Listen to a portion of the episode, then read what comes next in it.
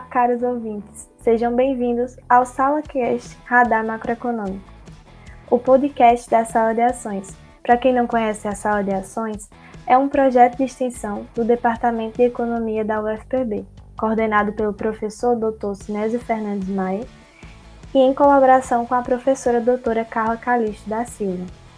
O projeto constitui uma forte articulação de atividade de ensino, pesquisa e extensão em finanças, com o propósito de gerar conhecimentos, aperfeiçoar e difundir as alternativas existentes de mercado nacional. Salientamos que as informações contidas têm caráter puramente acadêmico. Meu nome é Laiane Mello, sou apresentadora e no episódio de hoje teremos o analista acadêmico Robert Figueiredo para mais uma discussão sobre o radar macroeconômico da semana 46, referente ao dia 8 a 12 de novembro. Para quem não conhece, o Sala Cash Radar Macroeconômico fará uma análise da conjuntura nacional e internacional por meio de fatos mais relevantes dos noticiários econômicos e políticos que impactam no desempenho das bolsas ao redor do mundo. Também será feita uma abordagem sobre as expectativas macroeconômicas, que são divulgadas semanalmente pelo Boletim Focus. O Radar Macroeconômico traz uma análise dos analistas acadêmicos da Sala de Ações sobre o mercado financeiro em cima dos fatos, com uma linguagem simples e direta. E para iniciar, é interessante sabermos o comportamento das expectativas, a análise da sala de ações ela é centrada em apenas sete índices dos diversos indicadores divulgados pelo Boletim Focus. Mas já são mais do que suficiente para se fazer uma boa leitura da conjuntura econômica para auxiliar você na tomada de decisões na hora de investir. Robert, quais foram as modificações dessas expectativas na semana 46? Olá, ouvintes. Olá, Laiane. Bom, iniciando pelos índices de inflação, tanto o IPCA que é o nosso índice de inflação sob a ótica do consumidor, quanto o IGPM, que representa a inflação sob a ótica da oferta, apresentaram expectativas de alta nessa semana. O IPCA passou de 9,17% para 9,33% atualmente, persistindo nessa tendência de alta há 31 semanas. Inclusive, o IBGE divulgou os dados oficiais do IPCA em outubro, e o indicador apresentou alta de 1,25% no mês, sendo a maior desde 2002, acumulando assim 10,67% nos últimos 12 meses. Já o IGPM, a expectativa foi de 18,28% para 18,40%.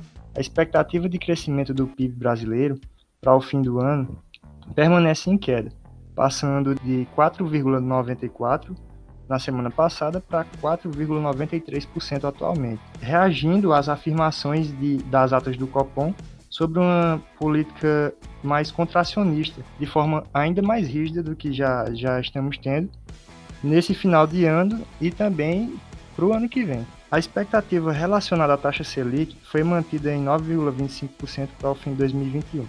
Já a mediana das expectativas para a dívida líquida do setor público foi de queda, passando de 60,30% do PIB para 60,15% do PIB. Por fim, a expectativa da taxa de câmbio real dólar para 2021 permaneceu em 5,50, enquanto a expectativa relacionada à balança comercial saltou de 70,10 bilhões para 70,25 bilhões. Tivemos grandes novidades nessa semana 46. Mas, Robert, você também poderia nos falar um pouquinho mais sobre as principais notícias que repercutiram nessa semana e como as bolsas elas reagiram a essas notícias?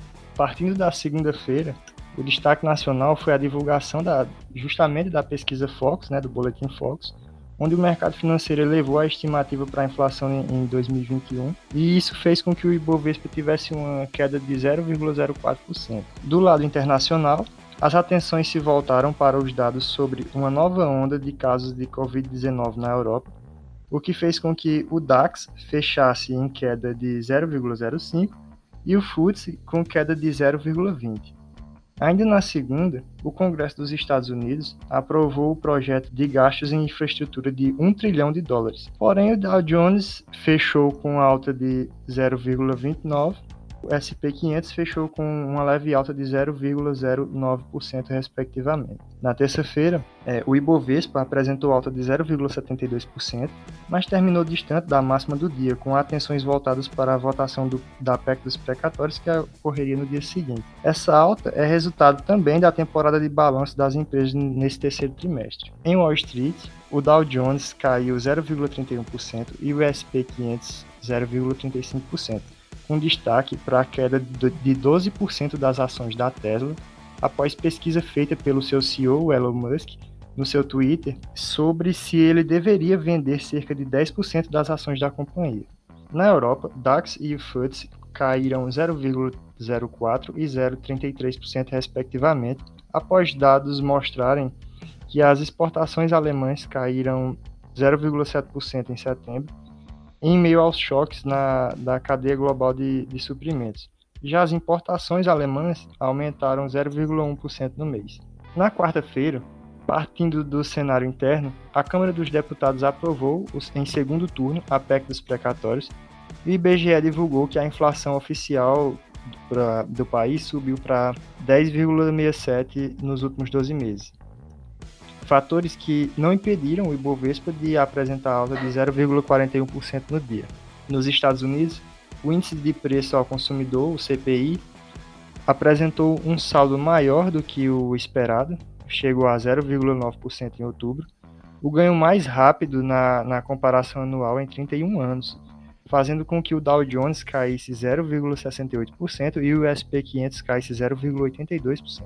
Já o mercado acionário europeu fechou em máxima recorde na quarta-feira, após balanços fortes dos setores de mídia e de energia.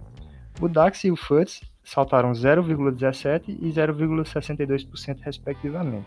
E por fim, o Shanghai Composite é, ele caiu 0,41%, reagindo ao aumento do, de 1,5% do CPI chinês em outubro, o dobro do observado em setembro, na maior alta em 13 meses. Já na quinta-feira, é, o Ibovespa fechou em alta com destaque para a Vale, que ela saltou 3,53% após o avanço dos preços do minério de ferro na China. É, em Wall Street, o mercado fechou sem direção única, com destaque para o setor de materiais que se beneficiou nas altas das commodities e de energia, com as altas do gás natural e do petróleo.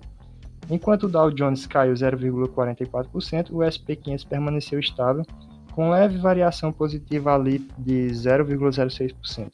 Na Europa, o PIB do Reino Unido cresceu 1,3% comparado ao, ao trimestre anterior. Analistas previam um avanço um pouco maior, de 1,5%.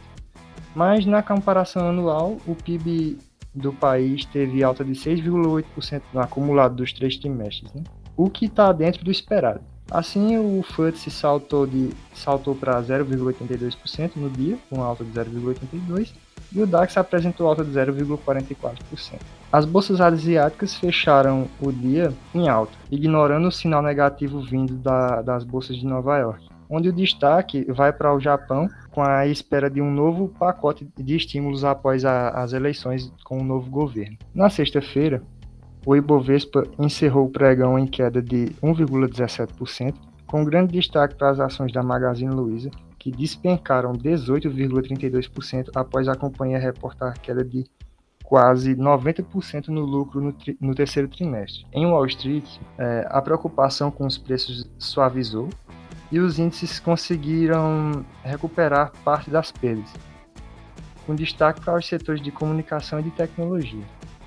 As principais bolsas europeias, com exceção da Bolsa de Londres, encerraram a sessão em alta com índices em níveis, níveis recordes, aproveitando o sinal positivo da Ásia e de Nova York. O DAX fechou o dia com leve alta de 0,07, enquanto o FTSE caiu 0,54%. O Shanghai Composite encerrou o dia em alta de 0,18%, com os investidores digerindo a solidificação do papel de liderança do presidente Xi Jinping na China, novo recorde das compras durante o maior festival de compras online no mundo, mostrando sinais de resiliência na economia chinesa. Vemos que foi muita notícia essa semana, né? E para encerrar, Robert, como está o desempenho anual das principais bolsas de valores pelo mundo? Bom, os grandes destaques positivos estão entre os índices europeus e norte-americanos.